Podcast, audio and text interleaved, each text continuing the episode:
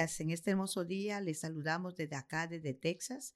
En el nombre de nuestro Señor Jesucristo queremos darles las gracias a cada uno de ustedes por eh, prestar atención a este hermoso programa de una mujer tenaz. El día de hoy nos estamos enfocando en el libro de Hebreos capítulo 12, versículo 2. Puesto los ojos en Jesús, el autor y consumador de la fe. Aleluya. Este versículo nos dice que Jesús es el autor. Tú te preguntarás, ¿autor de qué? De, es el autor de la vida.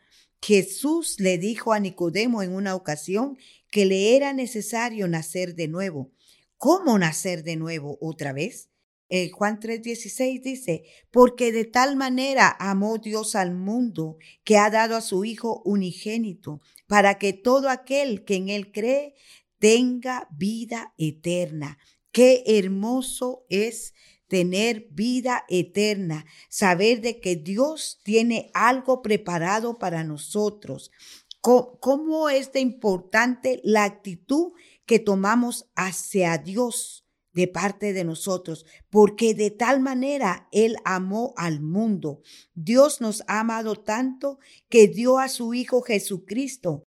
¿Qué es lo que Dios ofrece a través de Jesucristo? Él nos ofrece la vida eterna. Es necesario que creamos en Él. Es necesario que nosotros tengamos importancia al creer. Por eso dice la fe. Es importante saber que nosotros tenemos vida eterna por medio de Jesucristo, su Hijo. Jesucristo vino del cielo para ofrecernos una vida nueva. Ahora Juan 5:24 dice que el creyente ha pasado de muerte a vida eterna. Querida amiga o querida hermana, Dios ha diseñado una vida eterna, una vida nueva para los que creen en Él. ¿Estás dispuesta tú el día de hoy a cambiar de la manera de vivir, de la manera que piensas en este día? Hoy es tu oportunidad. Cree solamente y serás salva, serás perdonada, serás restaurada. Jesucristo el día de hoy te ofrece una vida nueva, no solamente una vida eterna, sino una vida nueva, que aquí en la tierra vivas diferente, goces de ese amor, del compañerismo, del amor fraternal, del amor que Dios tiene para ti. Ese cambio, esa paz que Él te ofrece es la vida eterna. En el nombre de Jesús añadimos bendición en este día a tu vida.